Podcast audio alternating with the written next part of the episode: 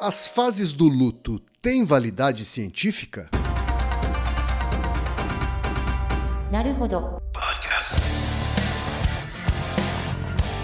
Bem-vindo ao Naruhodô, podcast para quem tem fome de aprender. Eu sou Ken Fujioka. Eu sou Altair de Souza. E hoje é dia de quê?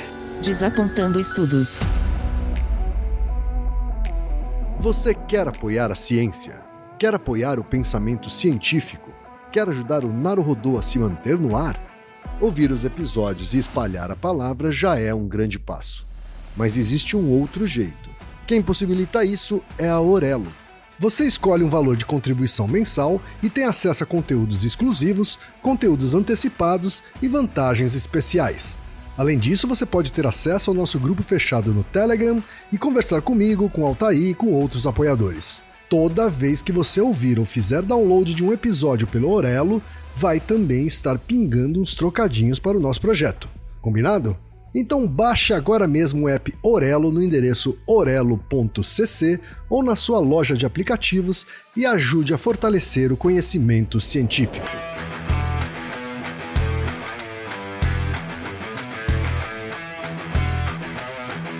Chegamos ao momento Alura Querido ouvinte, querido ouvinte, você quer dar um verdadeiro mergulho no mundo da tecnologia?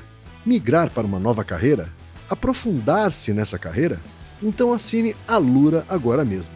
Você vai estudar, praticar, discutir e se aprofundar em uma plataforma que respira tecnologia. Na Alura, você terá acesso completo ao conhecimento, onde e quando você quiser, com novos cursos todas as semanas. E ainda tem vantagem ouvinte Naruhodô tem desconto especial. Mas para isso é preciso acessar a seguinte URL, anota aí, alura.com.br barra promoção barra Naruhodô.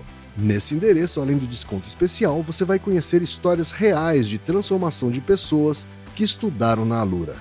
Então, repetindo, acesse alura.com.br barra promoção barra Naruhodô.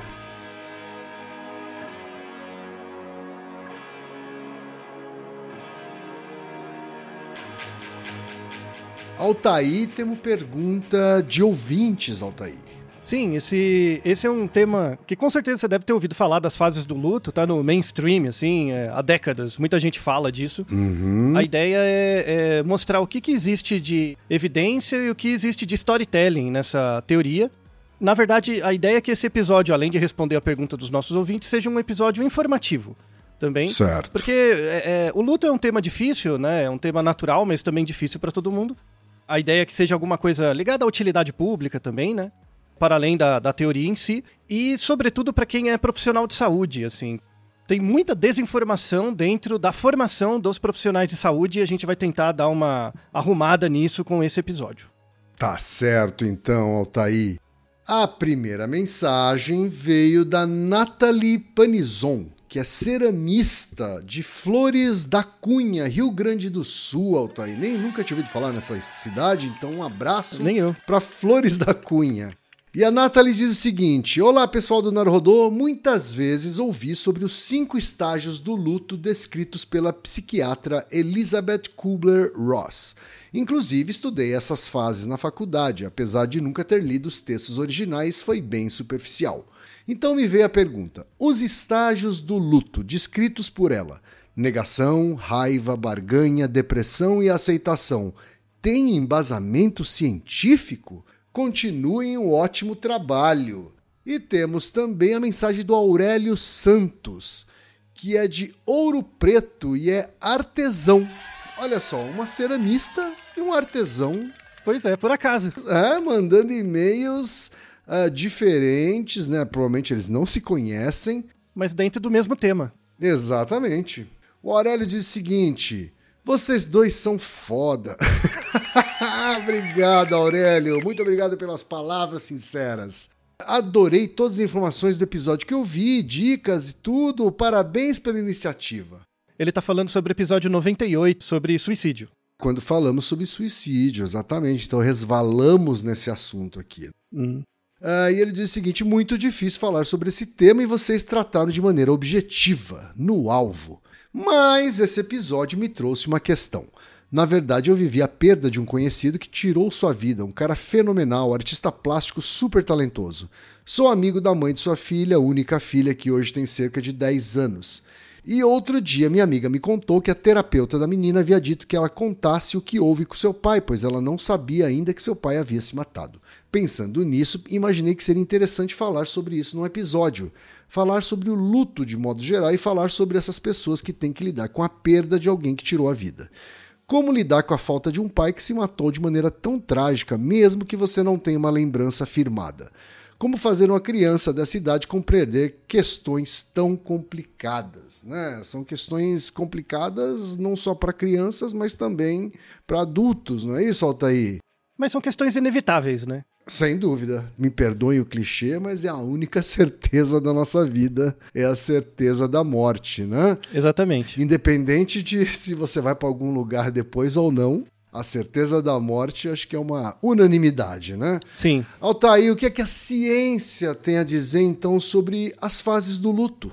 Esse episódio vai ser dividido em duas partes. As perguntas são complementares, mas são diferentes, né? Uma a gente vai falar especificamente da pergunta do Aurélio, que, que é uma coisa de, de utilidade pública, assim. Uhum. Se você notar, os dois e-mails dos nossos ouvintes são relativamente recentes. Sim. É desse ano, por exemplo. Que não é de praxe, né? Que em geral as pessoas esperam bastante para ter um episódio. Mas é, é, esse é um tema que amadureceu, assim.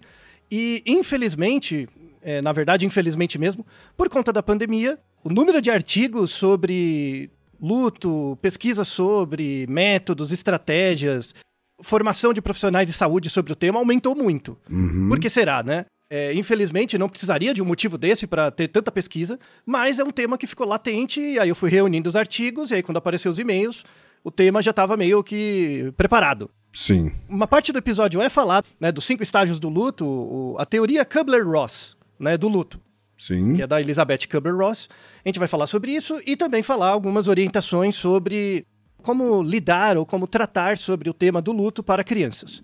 Tem bastante material, mas é muito esparso. Então a ideia é que esse episódio tenha um pouco disso de, de utilidade pública. Eu vou ser bem poucas ideias em relação a isso, tá? Eu vou ser bem diretivo mesmo Tá. tá? Porque é, é importante. Mas primeiro vamos começar com a parte do desapontando estudos, mesmo, que é essa coisa da teoria. Você já tinha ouvido falar da teoria da Kubler-Ross? Ou quem? Eu nunca tinha ouvido falar da Kubler-Ross, mas eu já tinha ouvido falar dessas fases e me lembrava que começava com a negação e terminava com a aceitação. Você lembra onde você ouviu? Tipo, alguém te falou? Você viu em filme, na TV? Cara, eu acho que eu já ouvi isso em vários lugares, viu, Altair? Desde da boca de psicólogos até do senso comum. Exatamente. Então é, é uma coisa muito disseminada e ficou um meme do senso comum mesmo. Vamos começar contando a história. A Elizabeth Kubler-Ross, ela era psiquiatra, então assim, ela tinha uma pesquisa séria, tá? Ela bem, bem intencionada, fazia a- as pesquisas na época adequadamente. Era uma psiquiatra que trabalhava muito com casos terminais no hospital. Então tinha acesso a pacientes que estavam em estado terminal. Na época, né, isso era anos final dos anos 60, ainda não existia uma discussão muito própria sobre terminalidade Uhum. mas ela lidava com pacientes críticos ou que estavam em cuidados paliativos, né? Esse termo, nos anos 60, ainda era muito incipiente, até hoje um pouco, mas é- hoje é mais estruturado, mas era muito incipiente na época. Certo. E ela resolveu fazer um, um compilado das percepções de pessoas que estavam muito próximas da morte. Ela resolveu estudar isso. Então ela encorajou pessoas, né, que em condições em estado terminal, encorajou pessoas a falar sobre a morte, as suas percepções, suas expectativas e, e é isso. Certo. E aí ela fez um compilado com mais ou menos 200 casos. E em 1969, ela escreveu um livro chamado em português sobre a morte e o morrer, On Death and Dying. E aí nesse livro ela, ela pegou esses 200 casos e ela descreveu um processo da morte. Não, não um processo da morte biológica, mas o, o processo de aceitação da morte. Certo. Ela descreveu isso. Então começa com a negação, né? Que a, a pessoa não aceita que tem uma doença, alguma coisa, um, um estado terminal. Depois ela é, é a raiva, que ela começa a praguejar ou, ou lutar contra, né? Alguma coisa assim, de perceber a doença como uma luta ou uma guerra, algo do tipo. Muita gente interpreta isso, principalmente quem não é o doente de fora. Aí depois vem a barganha, que é clamar, pedir algo, fazer promessa, esse tipo de coisa. Depois vem a depressão, que em geral é o passo mais longo. E a última parte é a aceitação. Certo. essa é a descrição do processo de luto que ela fez. Uhum. Pensa comigo, Ken, isso não parece um storytelling muito bem feito? Sim. Não parece muito bonitinho? Que pra todo mundo é a mesma coisa? Parece bem encadeadinho, tem cara de fórmula, né? Isso. É, é, não tem uma cara de, de fórmula de experiência de um produto? Né? Tipo, não tem? Não parece marketing? Que dá aquela simplificada em coisas complexas, né? Isso, porque o objetivo é qual? O objetivo é fazer você entender alguma coisa? Não, é fazer você comprar alguma coisa. Sim. Ou, ou fazer uma, uma mensagem ser mais palatável. Aham. Quando esse livro foi lançado, ele fez muito sucesso, né, na época, e aí caiu na boca do povo. A galera começou a falar sobre isso, começou a se inspirar, eh, inspirou roteiros de filmes, temas, coisas do Até tipo. porque, até porque ela era muito respeitada no seu meio, né? Então, ela tinha um certo reconhecimento como clínica, porque assim, essa é a briga entre o cientista e o clínico, né? Ela, ela, ela de fato é uma boa clínica. Sim. Mas de método científico, o negócio tava faltando um pouco. Certo. Então, assim, sendo direto e reto, então esse episódio vai ser poucas ideias, tá? Existe base científica nessas fases do, do luto? Não. Tá. Não tem base científica nenhuma. Uhum. Por exemplo, quem? Você falando na- no bar sobre isso e fala dessas fases, beleza. O problema que a nossa primeira ouvinte, a, a Nathalie, comentou, que ela viu isso na faculdade. Tem gente na faculdade de psicologia, de medicina, aprendendo essa merda. Ela não tem base científica nenhuma. Nenhuma. Entendi. Agora a gente vai pegar uma parte do, do episódio para desconstruir isso. Mas por que, que você tá dizendo que não tem base científica? Pr- primeira coisa, quando você ouve dessas fases do luto, por exemplo, imagina quem, ó, imagina que eu estou terminalmente doente, eu, Tá. e, e você me conhece. Quem passa por, teoricamente, quem passa por essas fases do luto? Sou eu que tô doente ou é você que é meu parente? Ah, claro que são os entes queridos, né? Então, esse é o meme que passou pra você, desgraça. O livro foi escrito não entrevistando parentes, entrevistou o doente. Essas são as fases do doente, não é do parente. Já começa aí a desgraça. Faz sentido, né? Faz sentido. Se ela entrevistou quem tá morrendo, Exato. né? Então, É já bem tá diferente de, de quem tá vivendo a morte de outra pessoa, né? Exatamente, já, já tá tudo errado. Então, é, como que é a leitura disso no senso comum, no meme, né? Tipo, pessoa morreu, ah, estou enlutado, e aí eu vou passar por essas fases para aceitar a perda do ente querido. O livro não fala disso. Primeira coisa, lê a porra do livro original. Primeira coisa. Segunda coisa, tem muita gente que estuda na faculdade de medicina, de psicologia, de serviço social, do raio que o parta, estuda já errado. É sério, eu fico pistola com isso, de verdade. Porque assim, o professor da universidade não ter lido o texto original pra perceber que isso é do doente e não da, do parente, pô, desculpa, é foda. Não é? é? é meio. Tipo, não é Kotler que você não precisa ler, você intui o Kotler, sabe? Do nada, do espírito, entendeu? E se você inventar outra coisa, dá na mesma. Sabe? Porra, isso é sério, é sério. Então, essa é a parte do Desapontando Estudos. Porra, a teoria já é fraca. Nem é assim. O povo usa errado. E ainda o alvo da teoria não é referente, sabe? Porra, complicado, sabe? Então isso aqui. Ai, já perceba que tá, tá tudo errado. E, de novo, não, não desmerecendo o trabalho da Kubler-Ross. A culpa não é dela, ela fez um trabalho, criou uma evidência, tal, tal, tal. Beleza. O problema é que cresceram em cima do meme dela. Tanto é que você conhece as fases do luto e não conhece ela. Verdade. Entendeu? O, o, o meme cresceu, ficou uma coisa. Né? Não tem mais a ver com o dono. Sem dúvida. Virou uma coisa outra, tá? Então, assim, livrando a cara da detentora do, do, do meme, tá? Da teoria, o problema são os outros. Tá? O problema são os outros, tipo, coach falando dessa merda, espalhando pra todo lugar. Ai, Aham. e, e, tipo, e eu ficando puto com isso, ajuda em alguma coisa? Não ajuda nada, porque o negócio é tão grande que não tem como. É verdade. E aí, essa teoria, ela carece de vários níveis de evidência, assim, vários. Primeira coisa, no livro não está especificado porque o livro é um, um- um livro sobre uma análise qualitativa. E aí você vai ler o livro original e vai ver as entrevistas. As entrevistas são tendenciosas. Então a pessoa que faz a pergunta, ela já pergunta esperando uma resposta, induz a resposta no outro. Então falta a técnica de entrevista ali, primeira coisa, a parte quali, falta um pouco. Então parecia que o texto já tinha um roteiro. Isso não é intencional, tá? Por exemplo, se você faz medicina, quem? Você tem alguma matéria sobre pesquisa qualitativa? Não. Provavelmente não, é. Não tem, não tem. Então você já, você já vai fazer a pesquisa como se fosse uma anamnese, e todo médico que faz uma anamnese é porque já tá procurando um problema. Ou seja, tá tudo errado, tá? Então, assim, tem, tem vários desses problemas da parte qualitativa. Além disso, o livro parte de uma premissa que ele não testa. Ele assume como sendo uma verdade. Que o luto é um processo. Esse é o primeiro erro. Certo. O luto é um processo que tem fases e essas fases são hierárquicas, sabe? Você só vai chegar na raiva depois de passar pela negação. Sim. Isso não tem base nenhuma. Ela tirou random da cabeça dela. Tá? Tá. E, e aí tem uma série de evidências em outras culturas que mostram que não é assim e tal. E de novo, por que, que eu fico puto com isso? O problema não é o povo. O problema é que tem um monte de profissional de saúde usando essa merda. Sabe? Errado. É verdade. Aí o que acontece? Por exemplo, quem? Você perdeu um parente. Aí imagina que eu sou seu psiquiatra ou seu psicólogo e estou acompanhando você. Aí, se eu tenho essa teoria na minha cabeça, que não é teoria coisa nenhuma, isso é uma ideia, é tipo Kotler mesmo, é uma ideia, não é nem uma teoria. Não tem substrato empírico. Se eu tenho essa teoria na minha cabeça e você, que eu estou acompanhando, não passa por essas fases, quer dizer que você tem um problema. Não é a teoria que é uma bosta, é você que tem um problema. Você entende? Sim. Tá? Então, perceba que isso é muito deletério mesmo para o, o cuidado com a pessoa. tá? Porque você resume a pessoa a um processo que você. do luto, que não necessariamente é um processo, não necessariamente tem fases e não necessariamente tem a mesma ordem. A primeira grande coisa dessa parte do episódio, assim, essa teoria, ela, ela gera dano, tá? Assim, no- de novo, no senso comum, dane-se, tá? Tipo, gente lá no TikTok fazendo essas bobagens, beleza, tá? O problema é o profissional de saúde dentro da instituição usando isso aqui. Aí é zoado. Sim, Tá? sim. E, e tem vários artigos publicados que mostram o impacto dessa teoria em certas populações. E, e tá tudo errado, porque de cara a teoria não tem validade empírica nem teórica. Tá. Aí, assim, a teoria surgiu em 1969, quem? Uhum. Você não era nascido. Verdade.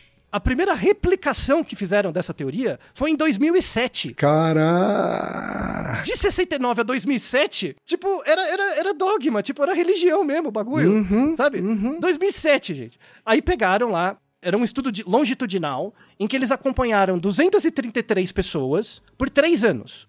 Certo. Era um estudo que investigava outra coisa, era um estudo grande que investigava vários desfechos. Era uma, uma amostra grande, maior que 233, mas essas 233, durante esses três anos de observação, elas perderam entes queridos. Perderam, né? E aí foi um estudo, fizeram um estu- um estudo menor, para verificar se tinha essas fases. E não replicou nada. A única fase que aparece é a aceitação Certo. que é a última, vai. Mas em algumas pessoas aparece no começo, outras no meio. Não, sabe, não tem um processo, entendeu? Aí depois, em 2010, fizeram um outro estudo aí com estudantes universitários, pegaram 614 alunos e seguiram eles também durante um tempo, alguns perderam parentes e fizeram também, né, um acompanhamento. Nada, Nada de novo. nada de novo, tá? Então, tipo, não, tá? Não. Então, para de reproduzir. Se você é profissional de saúde, tipo, é pra você. Esse episódio é poucas ideias, porque isso aqui faz mal pras pessoas, tá? Se você é médico, serviço social, fono, físio, nutrição, sei lá, psicologia, e você viu isso na faculdade, dê um chute na boca do seu professor, tá? Primeira coisa. Fala pra ele ler o texto original e, e- mostrar que se ref... É sério, quem? É sério. Eu, eu vejo muita gente que recebeu diagnóstico de transtorno psiquiátrico porque não segue as fases dessa merda, sabe? Tipo, Tá. é, é- é grave, quem? É, é complicado. tá? Então, primeira coisa, lê o texto original, lê os textos aqui da, da- que estão na descrição, dá uma estudada, tá? Primeira coisa, importante. O, o objetivo desse episódio é fazer você ir ler as referências. Tá certo. Aí tudo bem, fechamos essa parte, tá? Do desapontando estudos. Ah, mas tudo, tudo bem. Então se não tem essas cinco fases e tal, então o, o que que é? Né? Tipo, o que é o luto? Agora a gente consegue definir melhor. Você você já passou por algum luto? Com certeza você perdeu algum parente. né? Já, já, já, né? Com 52 anos eu já perdi alguns familiares e até amigos e amigas, né? E como é que foi? Você consegue descrever? Pense em um, por exemplo, que você lembra mais, ou. Não precisa nem falar quem é. Pensa o seu, o seu estado, assim. Foi, foi meu avô, né? Eu, eu perdi meus dois avós e minhas duas avós, né? Mas estou pensando especificamente no meu avô paterno, porque foi uma morte que eu tive que ah, passar de um, jei- um jeito diferente, porque eu, eu fui acabei, acabei sendo responsável pelo funeral dele, né? Então misturou a tristeza da perda com a necessidade de um pragmatismo, assim, sabe, para decidir o, o, o qual vai ser a coroa de flores que vai em cima do caixão, sabe assim? E isso faz quanto tempo? Já faz muitos anos, muitos e muitos anos. E, e você lembra como foi a, a, a mudança da sua memória ao longo do tempo? Tipo, a memória era mais vívida no começo e depois ela vai mudando. Sem dúvida. Hoje eu tenho um resumo na cabeça. Então, o luto não é um processo, tá? O que passa é o tempo. O tempo passa. Uhum. E aí o tempo vai mudando porque outras coisas vão acontecendo, as memórias. Então, isso tem a ver com o nosso episódio, o nosso Naruhodô sobre memória.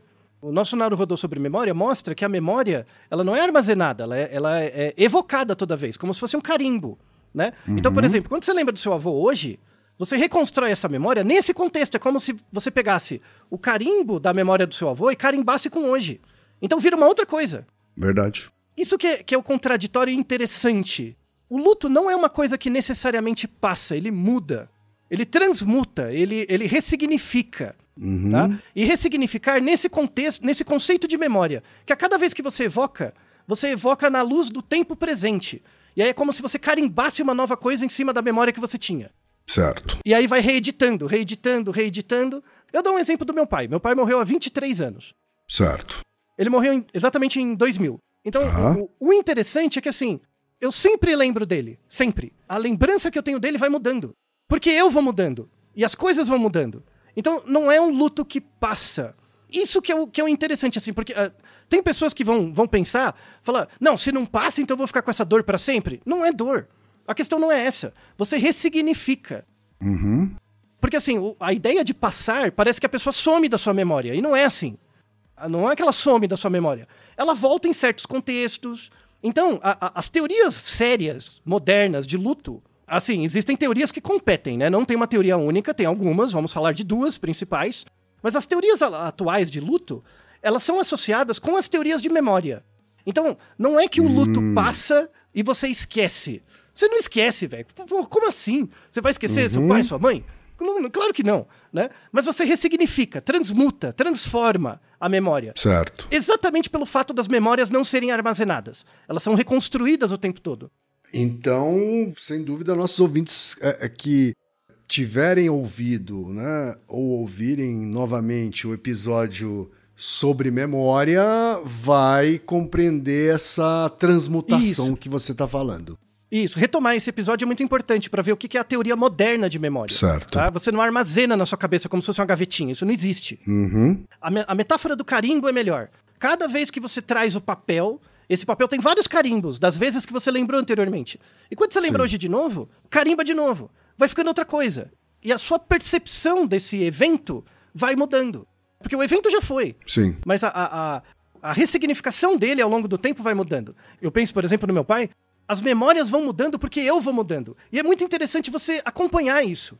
Isso ajuda você a olhar você mesmo. Então, nesse sentido, o luto tem um caráter extremamente produtivo, mobilizador mesmo. Só que isso não é aproveitado na nossa maldita cultura ocidental. Isso é aproveitado em outras culturas. É muito interessante. O luto tem uma questão cultural, antropológica imensa, enorme e fantástica. Uhum. Então, é, é, falando da terminologia, né? A gente tem uma diferença. Em português, a gente não tem boas palavras. Em português, a gente tem o luto. O luto é o sentimento causado pela perda, em geral, a morte de alguém. E os comportamentos relacionados. E aí, os comportamentos variam. Então, tem pessoas que choram na hora, tem pessoas que não choram. Vai chorar depois. Por exemplo, esses mitos bestas que as pessoas ficam falando. Ai, a pessoa não chorou na hora, é, é, vai ficar pior depois. Bobagem, sabe? Tem muita variação interindividual, tem variação Cada, cultural. cada um tem seu tempo, é isso? Cada, cada um tem o seu meio. Não é nem o tempo, é o meio. Tá? Certo. E a gente vai falar um pouquinho mais sobre isso daqui a pouco. Então, o, o luto seria isso: são, são os comportamentos que você emite em relação à morte de alguém e o sentimento relacionado com isso. Então, vale relembrar a diferença entre emoção e sentimento. Emoção é o que você sente no corpo. O sentimento é o que você fala do que você sente no corpo. Uhum. Então, por exemplo, a pessoa morreu, você começa a falar coisas sobre a pessoa, ou você fala do que você está sentindo, isso são sentimentos. Perfeito. Isso é o luto, tá? Outra coisa, em português não tem uma boa palavra, mas é a tristeza. A tristeza que você sente pela perda. Qual é, a, qual é a palavra em inglês, então? Em inglês você tem o grief. Grief é luto, que é igual. Certo. Em inglês você tem uma palavra que chama bereavement. O bereavement é a tristeza por causa do luto. É uma tristeza especificamente por causa do luto. É o bereavement. Ah, A entendi. gente não tem em português uma palavra assim. Que eu me lembre, não, é. Você tem o luto e o ilutado. O enlutado dá um senso de movimento, né? Então, assim, o luto você tá vivenciando agora. São os comportamentos agora, próximos, né? Certo. O enlutado é aquele que carrega alguma coisa. Então, assim, você não tá chorando, não, dá, não tá triste, mas você carrega alguma tristeza Tá. na memória, alguma coisa. Isso é o bereavement. Certo. Isso é, é diferente, né? Tem estudos diferentes para cada um. O interessante é que isso é estudado desde o século XVII. No século XVII, na, na Europa principalmente, eles diziam que quando uma pessoa tem muito luto por muito tempo, isso é mortal. A pessoa morre. Morre por causa do luto mesmo. O que eu não duvido que aconteça na época, é que tinha um contexto social muito mais rígido, né? Os papéis sociais eram muito mais rígidos. Então, por exemplo, aí falando de hábitos culturais, né? Na Europa, até 1870, ó, só pra você imaginar como é grave, quem? Até 1870 na Europa, na Europa ocidental, né? Imagina que tem você e a sua esposa. E a sua esposa ficou viúva, você morreu. Tá. Em vários lugares da Europa, a viúva, ela tem que vestir preto pela vida toda. Depois você morre. Caraca. Então, agora imagina, ó, se existe uma regra tão rígida e a pessoa tem que carregar aquilo por uma, uma demanda social, não faz sentido que ela morra de luto. Porque existe uma pressão externa tão grande pra ficar mantendo esse status de viúvo, né, ou viúva, que é complicado, né? Sim. Percebe? Então, assim, no século XVII é plausível pensar que as pessoas morriam de luto, porque tinha uma pressão social muito grande pra você manter aquele status social, a despeito da perda da pessoa, né? Então, a perda da pessoa vira um peso também complicado, complicado. Ainda mais a questão, a religião muito rígida, já viu. Hoje não é assim, tá? Então, o, o próprio Darwin falava sobre o luto. O Darwin foi o primeiro que identificou no século XIX que macacos eram capazes de ter luto. E, e hoje é bem descrito. Vários organismos têm luto. Mamíferos, cavalo, é, elefante, é, leão marinho, E tem, é, e tem pinguim. características parecidas com o nosso luto, sim. Um pouco, um pouco. Assim, é- é, o que é mais descrito etologicamente é, é em macaco. Então, por exemplo, tem. é, você vê etologicamente, inclusive recomendo muito um livro que chama Uma Janela para a Vida. Esse livro, Uma Janela para a Vida, é muito bom, assim, da Jane Goodall. Inclusive, tive, ela tá com 90 e poucos anos, tive a honra de vê-la ao vivo. Verdade. Sabe? Então, É, então imagina. lá, é. Uhum. Nossa, fiz até uma pergunta pra ela, que honra. Opa! Tipo, imagina você, você gosta de futebol, você vê o Pelé, sabe? Da, da- é, é E isso. aí é tem ver a Jane chance de fazer uma pergunta pro Pelé ainda. Porra! Então, é, a Jenny Goodall pros etólogos, porra, é Pelé, né, o negócio. Aham. Foi uma honra mesmo, puxa, agora sim. E aí ela tem esse livro, né, Uma Janela para a Vida, vale muito a pena quem tiver interesse. Tem um capítulo específico que é sobre o luto. É o luto de uma mãe que perde o filhote, né, o filhote nasceu com algum problema e tal, e ela ficou carregando o filhote por dias. E é muito interessante, porque esse livro, se você não, não sabe de nada, você lê o livro, é um romance. Então, na sua cabeça são pessoas. E ela está descrevendo histórias reais, só que são de macacos, que ela observou. Então tem o capítulo luto, o capítulo a guerra. É, é muito, é muito interessante, é muito legal, assim, esse Certo. livro. Etologicamente não é tão acurado, mas como, como, como leitura vale muito a pena. Aham. Então, é, é, a gente tem observações etológicas, por exemplo, de macacos em que a mãe fica carregando o filhotinho por semanas, morto. Por exemplo, tem, em alguns casos, de leão, por exemplo, leoa, né? O filhote morre, a leoa fica ali do lado do filhote por um tempo, o grupo migrar para outro lugar e aí ela acaba indo. Então, a gente vê que o luto, né? O luto que seria o sentimento causado pela morte e a perda, aparece. O bereavement, que é a tristeza, a gente não sabe. Porque aí tem que inferir alguma coisa da, da cabeça do bicho e aí não dá, tá? Mas o luto é visto. Tipo, você perceber a perda mesmo, tá? Bonobo tem um comportamento muito interessante que todos se reúnem em torno do, do, do cadáver. É muito interessante, assim, é você vê um ponto de conexão mesmo, de, de você com outras espécies. E você achando que a sua conexão com a natureza é ter um cachorro e um gato dentro de casa, né? Volta lá no nosso Naruto de animal doméstico. Aham. Então, é complicado. E aí, entrando mais nesse ponto, antes, né, antes que eu esqueça, o próprio Freud, ele fala sobre luto também, né? Ele tem um texto que eu, eu pessoalmente gosto do texto, assim, que é o Luto e Melancolia, que ele fala do trabalho do luto. Não é uma descrição muito acurada, mas a ideia é legal, de que o luto, ele pode gerar uma energia interna para você trabalhar com isso e gerar outras coisas. Gerar o resultado. Não necessariamente a aceitação, resolução, a ideia não é essa. E, de novo, volta lá na teoria da Kubler-Ross, né? Você sair da negação, raiva, barganha, depressão e aceitação, não parece uma história com final feliz? Parece. Né? Parece. Marketing de novo, né, Ken? Estão dando aquela romantizada no processo de luto, né? Romantizado nada, storytelling mesmo.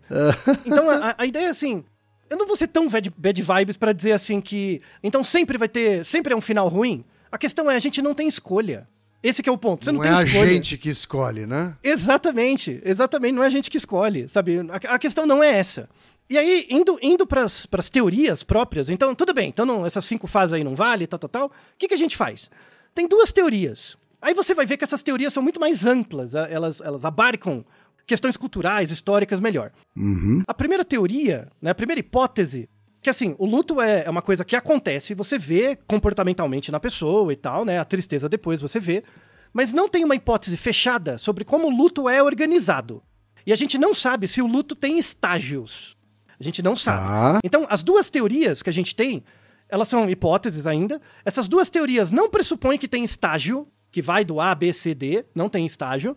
Mas é o luto é mais relacionado com o que as pessoas experienciam do que necessariamente a passagem do tempo. Isso é importante.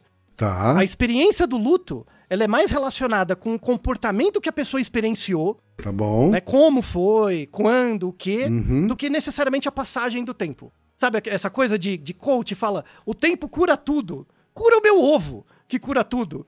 É aquela típica mensagem das pessoas que querem fazer bem pros outros. Sabe o melhor jeito de fazer mal pros outros? É tentar fazer bem pra gente que você não conhece. Isso é o melhor jeito de fazer inferno, sabe? Ah, não, o tempo cura tudo. Cura o cacete. Sabe, a questão não é essa, é você entender a teoria, tá?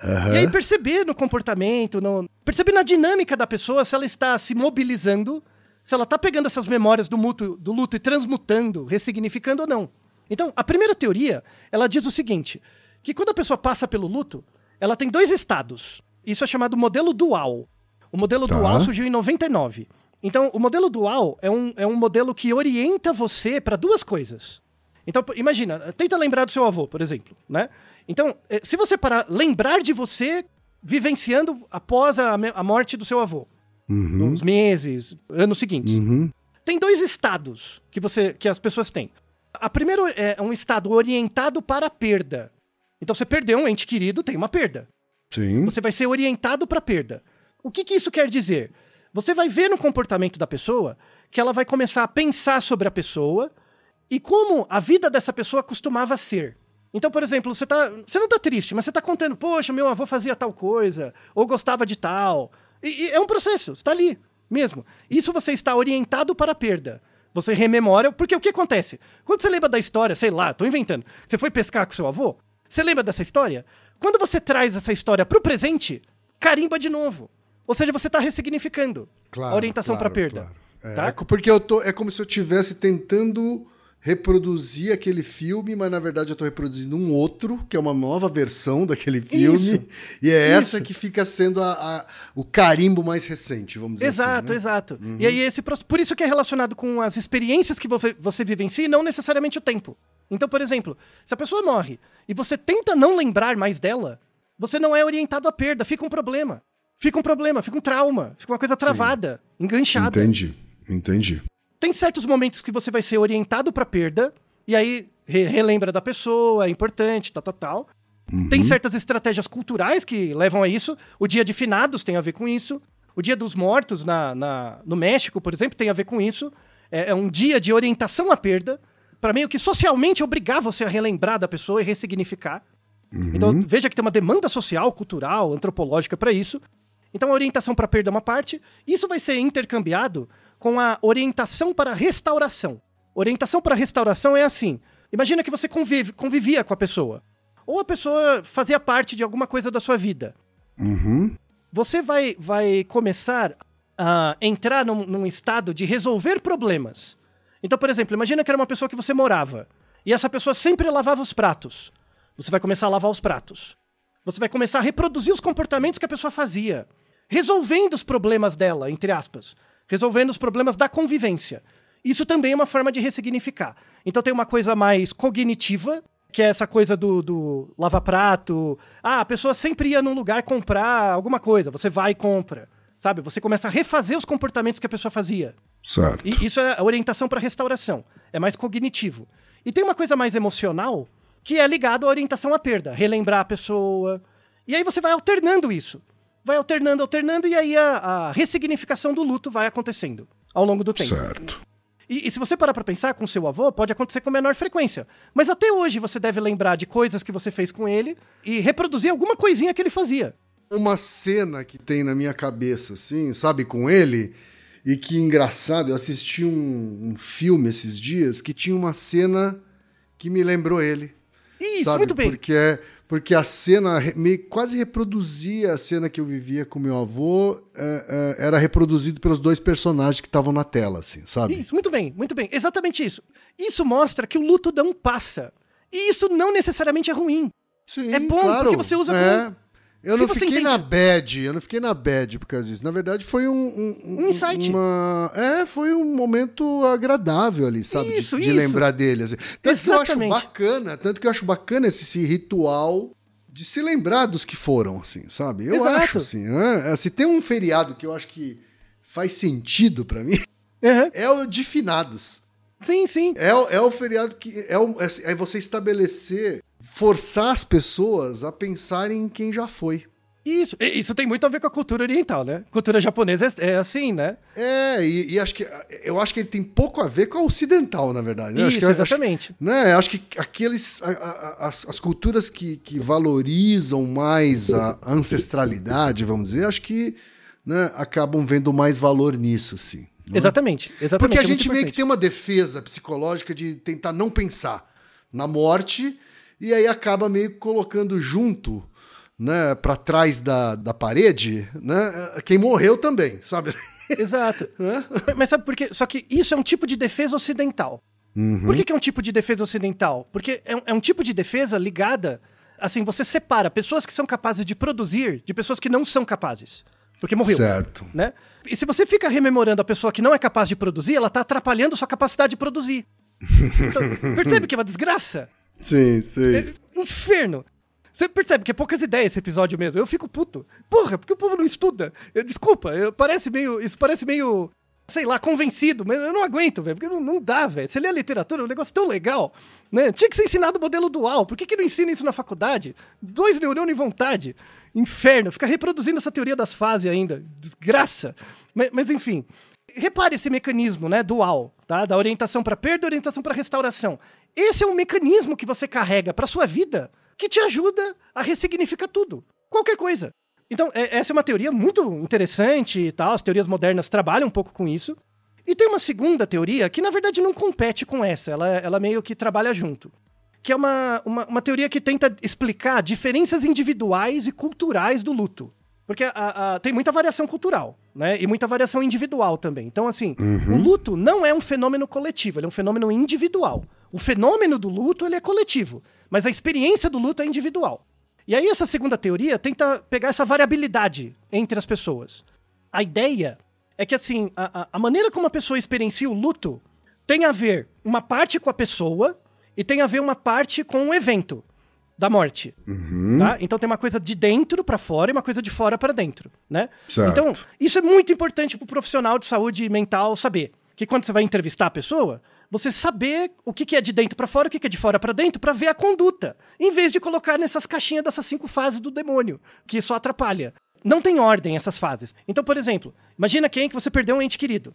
E, e eu, eu estou acompanhando você, né? Tipo, psicólogo, psiquiatra, o que quer que seja. Primeira coisa que você tem que saber para entender o seu processo de luto. Quem era a pessoa que morreu? Qual era a sua relação com essa pessoa? Como foi a perda? O evento, né? Como foi a perda? Qual o seu padrão de experiências anteriores com a morte? Você já teve algum outro parente que morreu? Ou não? Né? É o primeiro? Alguma coisa assim. Seus traços de personalidade, suas características de personalidade também têm a ver com a maneira como você vivencia o luto. Tá. Fatores sociais, né? Fatores sociais. Então, a pessoa morreu num contexto em que tinha dinheiro, que não tinha. Ela morreu pela falta, né? Isso também é uma coisa para ser incorporada na, na, na amnese. Faz sentido. E outros tipos de fonte de estresse naquele momento. Se você faz uma anamnese desse jeito, pegando esses condicionantes, você consegue entender o impacto do luto naquela pessoa e, e ver coisas para frente. Então, por exemplo, a gente tem um tipo de luto que é chamado luto fisiológico, que é o seu corpo respondendo. Em média, esse luto dura de 3 a 6 meses. Tá. De 3 a 6 meses é normal. É claro, né? Tipo, esperado, normal e tal. De 3 a 6 meses tem essa questão fisiológica do corpo mesmo, das experiências e tal. Aí você vai ficar oscilando muito entre orientação à perda, orientação para restauração. Vai ficar oscilando bastante. Ainda mais se for uma perda trágica, enfim, coisas do tipo. Uhum. Se esse estado, né, aí pelo DSM-5, se esse estado dura mais de um ano, mais de um ano, assim, sem, sem mudar, né, sem diminuir, a, tendência é que vai diminuindo um pouco e vai estabilizando. Certo. Se não diminuir depois de um ano, aí tem uma questão mais, um quadro depressivo ligado ao luto, né? Tá. E aí você entra com, com a terapia, com remédio. A terapia ajuda mesmo no luto fisiológico, mas aí tem um artigo fantástico que mostra que quando você faz terapia com um terapeuta que acredita nessa porra das cinco fases, piora o resultado. Chega a ter esse impacto negativo. Sim, então. é a cloroquina dessa merda. Sabe? É, é por isso que eu fico puta. É, é cloroquina, sabe? Esse negócio. Então, assim, terapia mais ajuda. do que mais do que não fazer bem pode vir Faz a mal. fazer mal. Uhum. Sim, sim. Então, assim, fazer terapia ajuda na parte do luto? Com certeza ajuda. Com certeza. Se o terapeuta for bem formado. Minimamente. Ou pelo menos ele evitar algumas coisas, tá? Então, por isso que essa discussão tem um caráter de saúde pública importante. Tá bom? Então, pô, você trabalha com gente, lê, os- lê as referências, não acredita em mim, lê as referências, tá? Isso é importante. Mas mas você percebeu que quando, se você é um profissional de saúde que tem essas duas ferramentas, essa ferramenta de orientação à perda e orientação à restauração, na terapia você consegue trabalhar isso com a pessoa Tá. consegue trabalhar as memórias, o que ela fazia e tal, tal, tal. Você faz um plano de ação. E com a outra teoria, de ver quem era a pessoa, a relação tal, você consegue ter uma etiologia do peso que isso foi para a pessoa também. Isso é muito mais importante. Então, quando você tem isso, né, você consegue, na terapia, na, no, no acompanhamento, você consegue instrumentalizar a pessoa a desenvolver uma nova identidade para ela mesma e ajustar as coisas que o ente costumava fazer. E ressignificar isso dentro dela. E aí o luto vira um movimento, vira um método de autoobservação. Aí o luto vira uma estratégia de conhecimento científico sobre a realidade estética também. É muito importante. E aí aproxima a gente de culturas da África, que são assim. Na, na Etiópia, por exemplo, eles têm um grupo que chama Edir. Esse grupo Edir, toda a comunidade dá um dinheiro, guarda um dinheiro. Quando uma, uma pessoa morre, a, a família fica enlutada, né? Durante um- algum, algum tempo, uns dias, né? E aí, pessoas desse grupo Edir são responsáveis por fazer as refeições e limpar a casa dos parentes da, da pessoa que morreu. E aí, não, não é só cuidar das tarefas domésticas, mas tem toda uma série de conversas e, e cerimônias e, e, e é muito interessante, porque quando você lê antropologicamente essa dinâmica, tem muito a ver com o modelo dual. De você fazer a pessoa ser orientada à perda, ser orientada à restauração, e aí a coisa vai melhorando. Certo. Para começar a, a encerrar o episódio, a gente vai falar a- a do e-mail do nosso ouvinte, o Aurélio, né? Que diz respeito ao luto em crianças. Crianças sentem luto? Sim. Como é que você lida com isso? De novo, já vou pedir desculpa, porque esse episódio é um episódio que me mobiliza no sentido de, de como você tenta fazer bem pra alguém fazendo mal. Sabe? É, é exatamente isso, sabe? No mundo complexo que a gente tem hoje, para de querer fazer bem pros outros. Tenta fazer menos mal. Eu quero fazer menos mal pro quem? Pra eu fazer menos mal pro quem, eu tenho que conhecer o quem primeiro. E eu tenho que conhecer a mim mesmo. Então eu vou estudar, entender as teorias de verdade, ler esse livro e mostrar esse livro lá da Elizabeth. E não tem nada a ver com essas fases de luto, de nada, não tem nada certo. Vou estudar a teoria corretamente, vou conhecer o quem, vou ver lá os condicionantes da perda, e eu já tenho um método de um modelo dual orientado para perda ou para restauração para trabalhar com quem. Pronto. Então eu não quero te ajudar, eu quero fazer menos mal para você. Aí a gente vai estar conversando, tá? Então por, por um mundo em que as pessoas não queiram fazer bem para as outras, só faz bem para quem você conhece. Faça bem para quem você conhece, só, tá? Isso vale para as crianças. Então assim, tem bastante material, mas tem muito material meio esquisito, assim. Eu pessoalmente não gosto. Eu deixei um vídeo, inclusive, É. do governo da, do NHS, do, do Ministério da Saúde da Escócia. Eles fizeram um vídeo muito bom, Certo. assim, muito bom. Vou falar dos melhores momentos, tem as referências também. Como é que você fala do luto para criança? A primeira coisa é preparar o adulto. Então, assim, muita gente fala, né, Ken? Ah, você, você vai falar sobre a morte do parente para criança, você tem que falar numa linguagem que ela entenda. Você já ouviu isso, né? Sim, sim. Quem você pensa que é pra saber como uma criança pensa, velho? Você já virou adulto, você não lembra mais. Aham. Né? Você é um adulto grande, você é uma criança grande. E a criança não é um adulto. Então, assim, eu, de novo, eu sou poucas ideias, mesmo, tá? É pé no peito. Você não sabe como uma criança pensa. Primeira coisa, você vai partir desse pressuposto.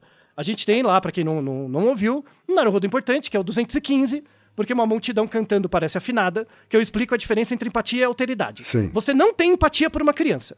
Mesmo se você já foi criança, você não tem empatia por uma criança. Então, o que, que você vai assumir? Que você é burro. Você é burro, você não sabe nada. Todas as informações que você quiser, você vai perguntar para a criança e acreditar no que ela fala. Você não vai inferir nada do que a criança está pensando. Primeira bobagem que pai e mãe faz nesses momentos de luto é tentar inferir o que a criança está pensando. Você não sabe, você é burro. Tudo que você precisa saber, você vai perguntar para a criança. Primeira coisa, tá? Então vamos começar com fases. Por exemplo, bebês, bebê até dois anos, percebe luto? Percebe. Assim, principalmente percebe por causa da rotina. A rotina mudou. Uhum. Quando a rotina muda, porque um parente morreu, alguma coisa assim, o bebê percebe. E aí, como que você lida com isso? O ideal é tentar manter a rotina do bebê. Ainda, tentar manter as coisas que aconteciam com ele que, que continuem acontecendo, manter uma certa rotina. Certo. É um pouco mais fácil, né? Isso do, do, do bebê. Tá? Até uns dois anos, tá bom? Entre dois e seis, a criança já é verbal. Ela já fala, né? E tal. Então, assim, primeira coisa, sei lá, fulano morreu. O pai da criança, a mamãe da criança morreu. Você vai chegar pra criança e falar, primeira coisa, você não vai falar para ela que o fulano morreu. Você vai tentar descobrir o que, que a criança entende por morte. Percebe que você tem que partir do pressuposto que você é burro. Uhum. Como você não sabe nada, eu não sei se a criança sabe o que é morte, então eu vou perguntar para ela. O que é morrer para você? Pergunta pra criança. Ela vai dar a resposta do, do, jeito dela. Não julgue. Geralmente, quando a criança é pequena, de 2 a 5, ela vê a morte como algo temporário. A pessoa foi e volta. Ou virou estrelinha, mas virar estrelinha é uma coisa que volta, tá? Uhum. Primeiro entender o conceito de morte que a criança tem. E depois você vai, você vai ter um comportamento descritivo. Você não vai falar de nada abstrato, você vai ser concreto. Falar, ó, oh, Tá. a vovó aconteceu tal coisa, a vovó tinha uma doença, aconteceu ABC, sei lá, a vovó teve câncer. E aí, tipo, dentro do corpo você tem células, você tá vendo que você tá crescendo? Essas celulinhas estão reproduzindo. Às vezes essas células reproduzem demais e acaba ocupando muito espaço do seu corpo. E aí o seu corpo deixa de funcionar. E quando ele deixa de funcionar, você para de respirar. E quando você para de respirar, você para de se mexer. E aí você fica deitado. Você percebe que é descritivo? É, é concreto, você vai explicar mesmo pra criança. Sim. Quando isso acontece, é quando uma pessoa morre. E aí é importante deixar claro, assim, que a pessoa não volta. Mas não, não precisa ser enfático. Falar, não volta e tal. É, porque, é, assim, faz- sendo descritivo, vai chegar um momento em que você vai falar que a pessoa tá ali deitada e parou de respirar, Isso. parou E, de e- conversar com todo mundo e provavelmente a criança vai perguntar, mas ela volta, né? Ou quando volta, né? Ou quando... Isso. Aí Ou você tá dormindo. responde... ah, é, tem uma coisa de quando você lida com criança de você não ficar respondendo pergunta que ela não fez, né? Primeiro- Exatamente. Porque você. Espera ela é, exato. perguntar, né? Exato, exato. Tipo, assuma a sua burrice, a sua ignorância intelectual sobre o estado da criança. É sério, seja um completo tapado mesmo. Faça perguntas idiotas pra criança, na sua cabeça, porque pra criança é importante. Ah, tem crianças que querem ver o corpo, né? Aí o que, que você vai fazer? Imagina que a pessoa morreu num hospital, tem um quarto. Não abre a porta e bota a criança dentro, tá? Faz assim, explica, antes de abrir a porta, explica, ó, lá dentro tem O um que quarto. ele vai ver? Esse quarto tem uma cama, tá assim, tem pessoas, tá acontecendo tal, tal, tal. Beleza? Beleza, bora. Aí entra. Avisa antes. Porque você não sabe o que a criança tem na cabeça dela, vai que ela cria uma associação doida que você não sabe. E de novo você tá sendo descritivo. Isso, descritivo, tá? Seja, seja tapado mesmo, assim. Se imagine burro. É, é o melhor jeito. é- se eu for dar treinamento disso pra criança, assim, imagina que você é a pessoa mais burra do mundo. Você não sabe o que tá na cabeça do outro, você vai descobrir. Seja descritivo. Do, do, do Porque seis a gente frente. não sabe mesmo, né? Altair? Exato, a gente não sabe. Você só tem alteridade, você não tem empatia, Uhum, né? Aí, por exemplo, no caso do, do nosso ouvinte, né, o, o Aurélio, que no caso de suicídio, você vai falar, o fulano se suicidou. Você acha que a criança sabe? Ela não sabe o que é, não seja burro, né? Então o que, o que, que você vai fazer? Você vai tentar explicar de forma descritiva. Não, não precisa dos detalhes sórdidos também, tá? Mas a, a, a questão é, aconteceu uma coisa com o fulano, o fulano acabou se machucando, e ele se machucou, e, e ele mesmo machu- machucou a ele mesmo de um jeito que gerou um machucado tão grande que ele acabou não conseguindo respirar, e aí vem toda a descrição do mesmo processo. Entende? É descritivo. Descritivo. E tudo bem. Depois a- a criança mais velha, de 8 a 12, e aí é uma coisa interessante. Tem, tem, imagina a pessoa que morreu doente, né? Então ela está terminal, né? Tá bom. Isso é muito interessante. Quando a criança tem de 8 a 12, ela já tem um pouquinho mais de autonomia. Uhum. Dê à criança a escolha se ela quer presenciar a morte ou não. Dê a ela a escolha. Certo. Porque se você não der, quando ela ficar mais velha, ela vai, ter, vai te cobrar isso. Eu queria ter escolhido. Mesmo que eu não quisesse. Mas eu queria ter tido a chance de ver morrer. É porque tem, de novo, né, na- especialmente na cultura ocidental, né, aquela coisa de ah, não, não leva criança, não é lugar para criança estar. E... Isso. aí ela vai acabar tendo essa experiência só lá na frente, né? Não vai ter tido a chance de ver pela última vez fulano. Né, Isso, aquela, aquela exatamente. velha frase, o clichê do do não quero que você se lembre da sua avó desse jeito, né? Isso, isso é muito ruim. É, muito ruim, sabe? Uhum. Você Percebe? Isso bate no seu lado oriental, não bate? Sim. Não bate? Porque você tem outras referências, né? Recomendo muito pessoas procurarem por cerimônias de funeral na África. Etiópia, Tanzânia, Congo, Gana, Costa do Marfim. Porra, é uma festa! Tipo, pá, é um negócio muito louco, assim. É, é fantástico. Eu presenciei uma vez na Índia também, uma coisa fantástica, formidável, sabe? É, é outra coisa. A gente ser voltada pro consumo é a pior coisa, porque quando você morre é quando você não é capaz de, nem de ser consumidor, nem de consumir. Por isso que você é dispensável, né? Desgraça. Verdade. Então, então para fechar, né, assim, em relação com as crianças, inclua a criança no processo, seja aberto, honesto, ouça a criança, não fala, ouve ela, tá? E responda as questões que ela tem, no limite do que você sabe. E mostre que você não sabe também algumas coisas. Aí, por fim, quando é adolescente, adolescente é desgraça também, né? O adolescente tem o desafio das explicações, né? Ah, a adolescência é a fase que tudo faz sentido porque você é burro também, né? Sim, então, sim. enfim.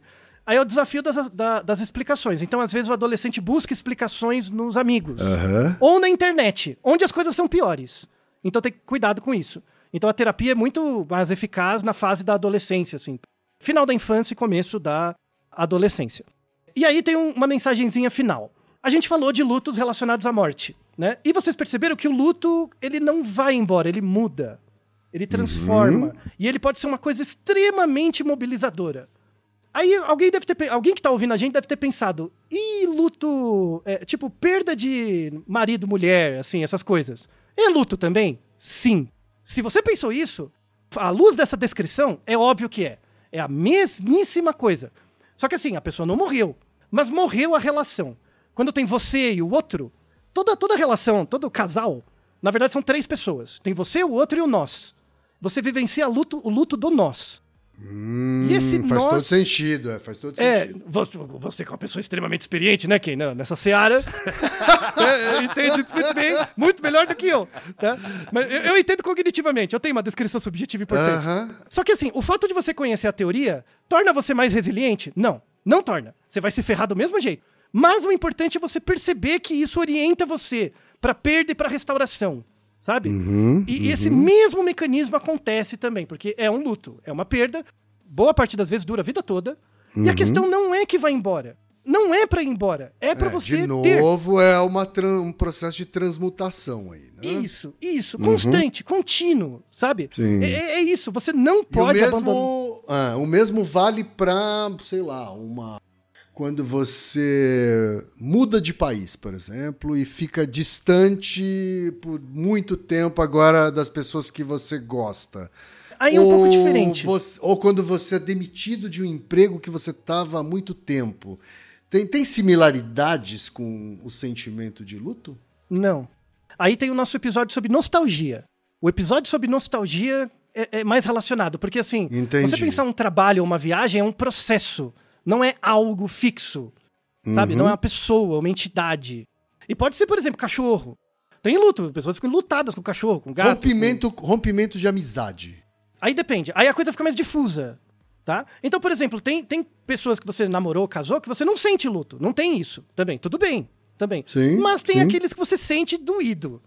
E é pra você vivenciar isso, você vai se lascar até o inferno, mas passa. E, e não é que passa, não passa. Mas você começa a lidar. Você transmuta. Você- aprende a lidar, né? Isso. E você relembra, relembra, relembra, relembra e, e vai relembrando de jeitos diferentes em contextos diferentes.